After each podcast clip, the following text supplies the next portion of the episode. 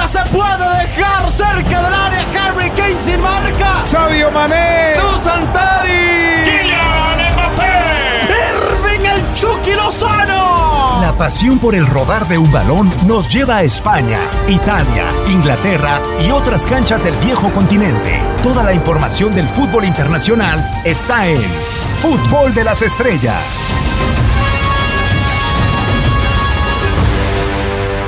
¿Cómo están? Un placer saludarlos en esta nueva emisión del eh, podcast de Fútbol de las Estrellas. Eh, En Zoom, eh, para durante esta semana muy especial, pues tener los rostros de quienes están en las competencias más importantes del, del planeta y quienes las saben manejar mejor que nadie, eh, las competencias, eh, porque la tecnología, Hugo Salcedo, es, es todo un tema realmente, ¿no? Me estaba burlando y si la gente se enterara de todo lo que hay detrás de este podcast de Fútbol de las Estrellas.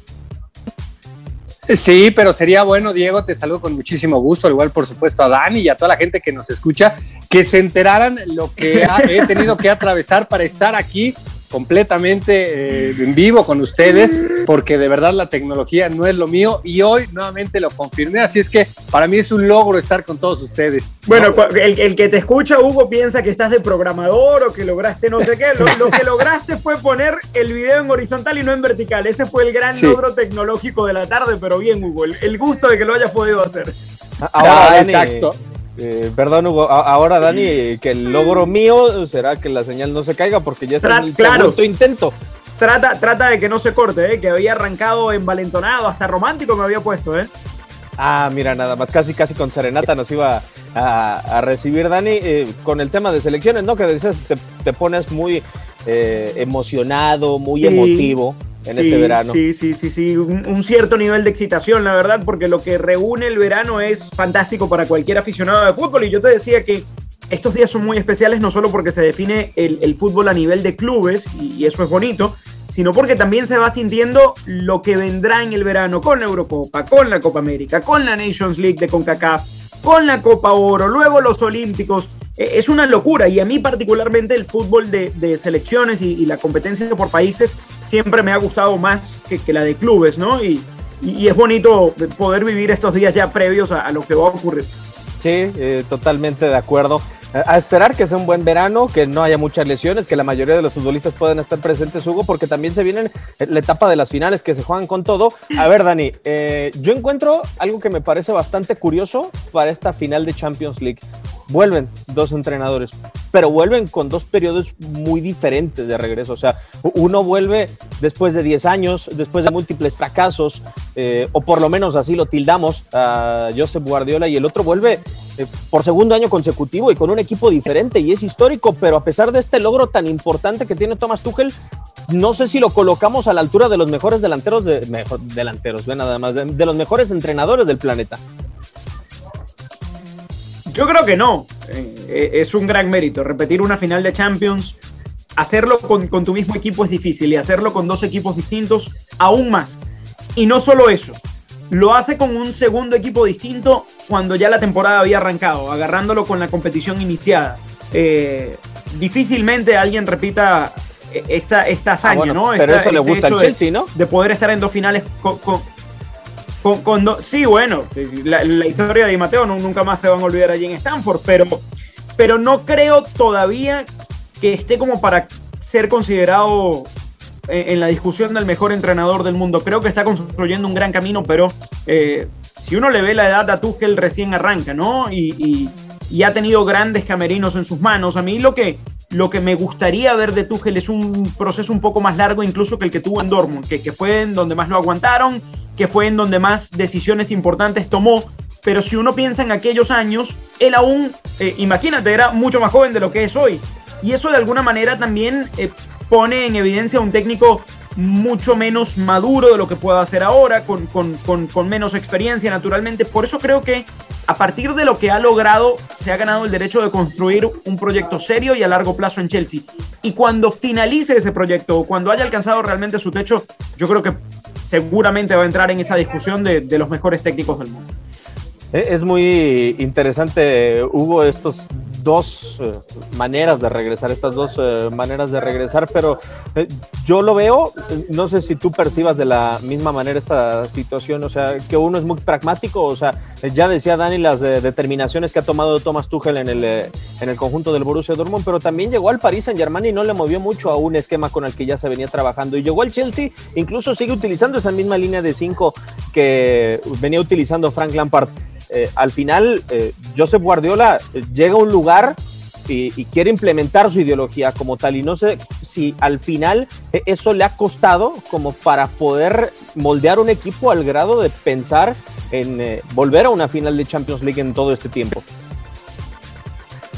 Mira, hay algunas circunstancias que evidentemente en este trayecto, desde que asume la dirección técnica del Manchester City hasta que llega a esta final, le tenemos que cuestionar, porque para mí sí es altamente cuestionable el que de pronto en su manera de pensar, en su manera de desarrollar cada uno de los partidos, tenga tan presente esa gloriosa etapa en el cuadro del Barcelona, como en algunas circunstancias necesariamente tiene que recurrir a esos métodos en los que fue exitoso, en los que consiguió cosas muy importantes, pero que difícilmente va a poder encontrar esos jugadores para desarrollar esas circunstancias.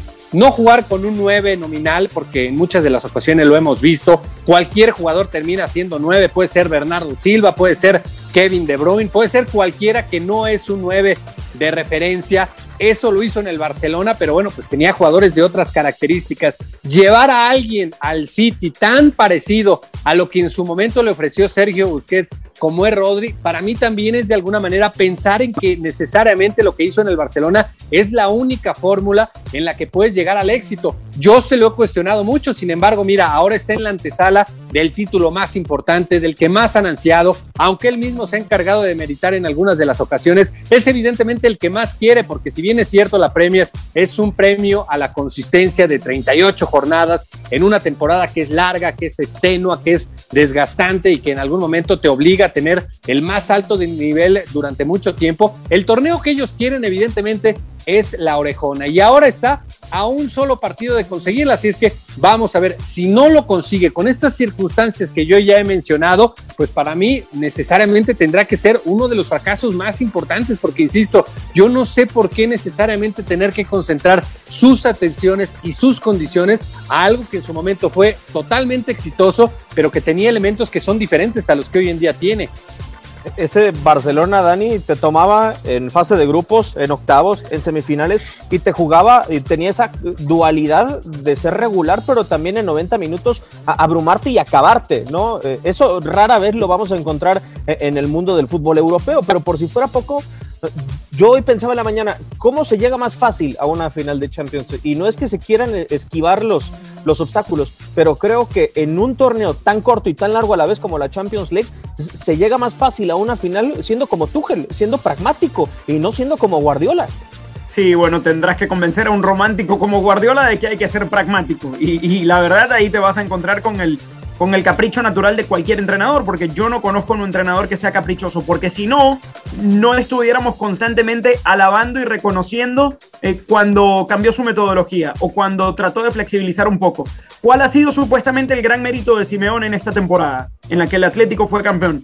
Que en la primera ronda jugó a algo que no nos tenía acostumbrados y decimos, wow, qué gran mérito el de Simeone. El de Simeone. ¿Cuál fue el gran mérito? Que cambió un poco su filosofía nosotros en la vida cambiamos todo. Yo intento cambiar rutinas, yo, pero no hay nadie más caprichoso que los entrenadores y casados con su método que los entrenadores. Entonces, eh, yo creo que, que cada vez más vamos a ver esa, esa flexibilidad en los entrenadores. Porque, eh, volviendo un poco a lo de Simeone, es un ejemplo de que se pueden conseguir cosas dando un pasito más allá de lo que, de lo que tú crees y tratando cosas nuevas sin olvidar realmente cuál es tu identidad.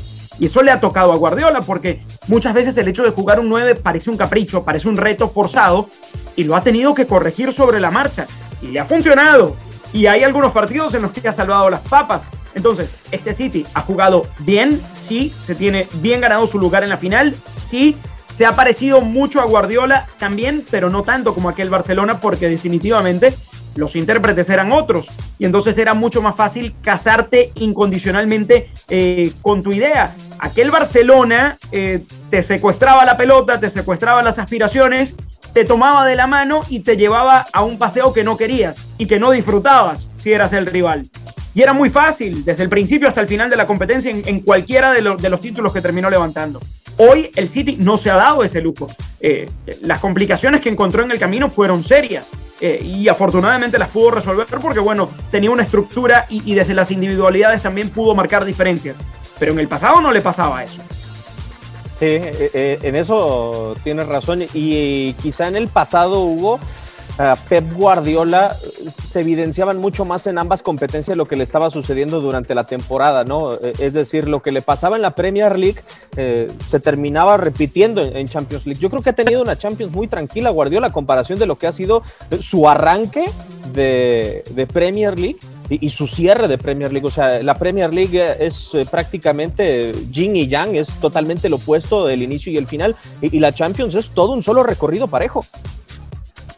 Sí, de acuerdo. Y en ese sentido hay que darle también, evidentemente, el mérito tanto a la dirección técnica como a los jugadores que durante algún periodo en la campaña, tanto en la campaña larga de Premier como en la Champions, han tenido nivel sensacional porque hubo una etapa en la que Gundogan nos deslumbraba a todos, de verdad nos sorprendía la capacidad que tenía, no solamente en el medio campo, sino lo que lograba incluso proyectar a la zona de definición. De Bruyne ya no es ninguna novedad, es desde hace algún tiempo, sin duda y por mucho, el mejor o uno de los mejores mediocampistas. La aparición fulgurante en esta temporada de Phil Foden, lo que ha hecho Rubén esta campaña es maravilloso porque hay que recordar que Rubén llega al Manchester City como la tercera opción había dos zagueros centrales que en la mente tanto de Guardiola como de la dirección deportiva estaban por encima del futbolista portugués, terminan quedándose con el ex hombre del Benfica y mira la campaña que ha tenido, ha sido maravillosa. Así es que son varias las circunstancias que por supuesto le tenemos que destacar a Pep Guardiola, pero en donde también tenemos que incluir necesariamente la capacidad que han tenido estos jugadores para que individualmente proyecten un mejor nivel colectivo. Para mí no es un gran equipo desde el trabajo colectivo, pero sí, evidentemente, en cuanto a las individuales, individualidades ya fortaleciendo un plantel, ahí es donde ha explotado y donde realmente ha tenido una campaña sensacional, que ahora mismo ya los tiene como los campeones en la Premier y a un paso de conseguir ese tan ansiado título. Y no sé, Dani, si con la humildad de ser consciente de qué tienes en tu plantel. Hubo una declaración previo a la eliminatoria del Paris Saint Germain que me llamó mucho la atención cuando habla de que él no podía competir a la par del Paris Saint Germain porque no tenía Neymar. Entonces es una eliminatoria en donde él repliega, en donde juega atacar los espacios y en donde en una forma diferente le termina ganando al Paris Saint Germain. No sé si en algún momento Pep Guardiola se da cuenta de que en defensa, a pesar de haber llevado a Rubén Díaz, no estaba lo suficientemente bien fortalecido como para que en las fases importantes dedicarse a ganar de una manera dejando el estilo un poco más de lado. Sí, y yo creo que eso es lo que irrita muchas veces también del, personaje, ¿no? El, el no atreverse a, decir un poco más o a no asumir la responsabilidad que le termina demandando la inversión que ha hecho el equipo y, la plantilla que tiene el equipo. Eh, porque la verdad de esas quejas han habido varias desde, desde que es entrenador del City. Y, y, yo creo que lo hace también para quitarse presión de encima, para, para para tratar de dimensionar lo difícil que es ganar un título como la Champions, pero yo creo que ha llegado a una encrucijada. No hay salida. Eh, después de consagrarte en, Premier, con la tranquilidad con la que lo hiciste, y ya estar instalado en la final ante un equipo que es muy bueno, sí, que ha rendido bien, sí, pero que no deja de ser sorpresivo su, la manera en la que levantó durante la campaña, te tiene con la responsabilidad enorme a ti, de tu lado. Y, es un poco el, partido a partido que usa Simeone, es un poco este, la inversión y el gasto que hacen los demás de Guardiola. Es como que te portaste mal, sí, bueno, pero él también. De nada sirve, a los jugadores los tienes allí, siempre trata de alguna manera de, ubicar el foco en otro lado y, eso particularmente irrita mucho. Sí, eh, en eso tienes toda la razón, Dani. Ahora, hablando un poco más del, eh, del Chelsea, Hugo, eh, yo creo que Thomas Tuchel, una de las decisiones más sensatas que ha tenido es la capacidad y la claridad de ver eh, que el delantero no rendía ni con Lampard ni con Led y que era Timo Werner, de que Havertz no estaba en sus condiciones eh, técnicas ni siquiera tan adaptado a la Premier League como para rendir quizá en el sistema en el que quería. Y, de repente arropa al tipo que conoce más en la institución y que ya lo tuvo en el equipo pasado, que es Thiago Silva, se agarra de Eduard Mendy, un excelente arquero, y, la prioridad de este Chelsea es empezar a cerrar los espacios y la portería en cero eh, parecía que le ayudaba mucho más a llevarlo al triunfo que propiamente un Chelsea que con la inversión de esos 270 millones eh, de euros parecía que iba a volar y terminó por planear solamente. Y esa ha sido sin duda la gran fortaleza que ha manifestado el equipo de Thomas Tuchel desde que llegó a la dirección técnica. Defensa ultranza que se maneja de manera sensacional con esos tres zagueros centrales, con sus dos laterales volantes que van, pero que normalmente están ahí completando esa línea de cinco, las grandes intervenciones del guardameta que afortunadamente para ellos da la impresión de que va a estar el fin de semana en la final porque es trascendental después de lo que sucedió apenas el fin de semana anterior donde debió salir de cambio. Así es que parte de una defensa sólida, de una estructura que es casi inquebrantable para posteriormente sí empezar a pensar en la creación, en la creatividad, en la posesión, en la capacidad en ofensiva, pero en primera instancia ha priorizado esas condiciones defensivas y el resultado está ahí, es visible, está en una final nuevamente de Liga de Campeones con toda la relevancia que eso tiene en una temporada en la que se han visto obligados a cambiar la dirección técnica. No le quito mérito, evidentemente, porque tiene un mérito sensacional lo que ha hecho Thomas Tuchel, pero yo quiero ver en su segunda temporada, porque es ahí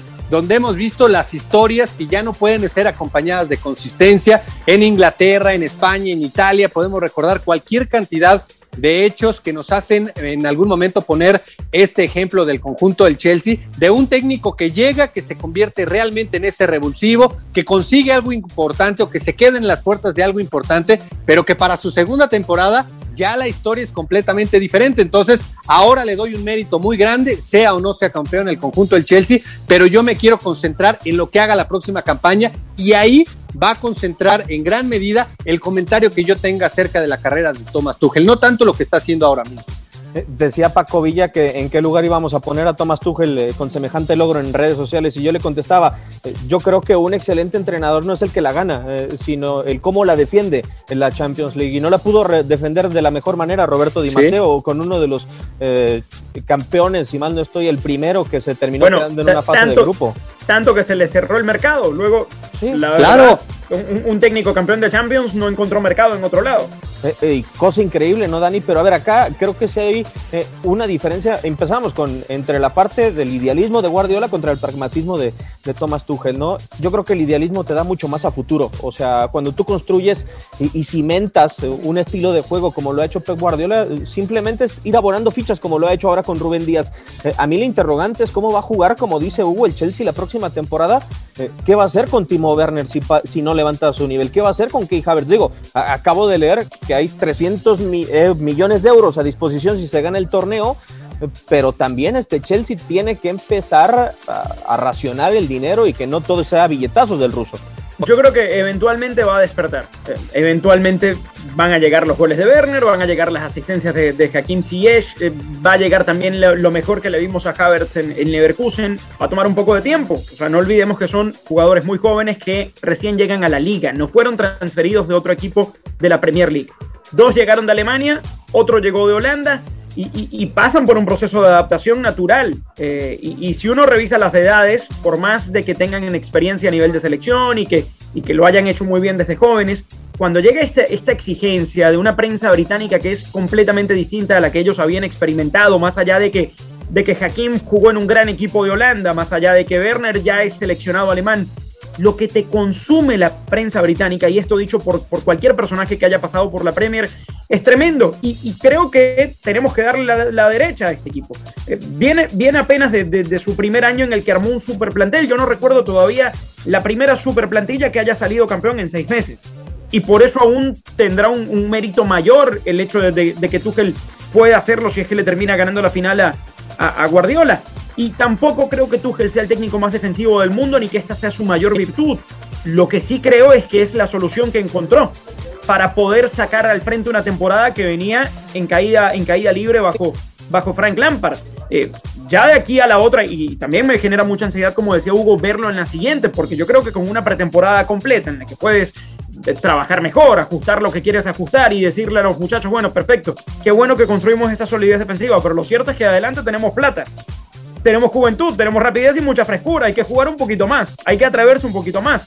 Y ya lo va a hacer además con el crédito de lo conseguido en esta temporada, que gane la Champions o no es muy bueno. Y entonces, a partir de ahí y con esa confianza, lo quiero ver a Tuchel y seguramente van a empezar a rendir los muy buenos jugadores que ha llevado Chelsea. Totalmente de acuerdo pues era, parece cuestión de tiempo eh, que se defina la temporada solamente y, que próximamente estemos platicando del Manchester United, del Villarreal, del Chelsea o del eh, Manchester City. Hugo, eh, un enorme placer habernos visto por Zoom, también haber platicado y tener este podcast en las diferentes plataformas de TUDN Radio. Muchísimas gracias. Al contrario, Diego, muchísimas gracias a ti, a Dani, a toda la gente que nos ha acompañado en este podcast. Y pues ya cerrar estas campañas a nivel de clubes y evidentemente empezar a frotarnos las manos con este verano tan cargado que tendremos con diferentes torneos en prácticamente todo el mundo. El que se está frotando las manos y de manera ya prácticamente motivo es de Dani Nora. Dani, un placer como siempre. Ya vamos a entrar a, la zona Nora, eh, como diría sí, Simeone. Te, digo, te digo, nos faltaba, nos faltaba una copa asiática o algo así, como para poder ver al Líbano, a Venezuela y bueno, que, fuese el, verano completo, pero al Líbano en los Olímpicos lo vamos a seguir, ¿eh? por ahí, por ahí tenemos aún en el tenis de mesa a ver cómo le va. Gracias, Dani. Gracias a ustedes, cuídense mucho, muchachos, el gusto siempre.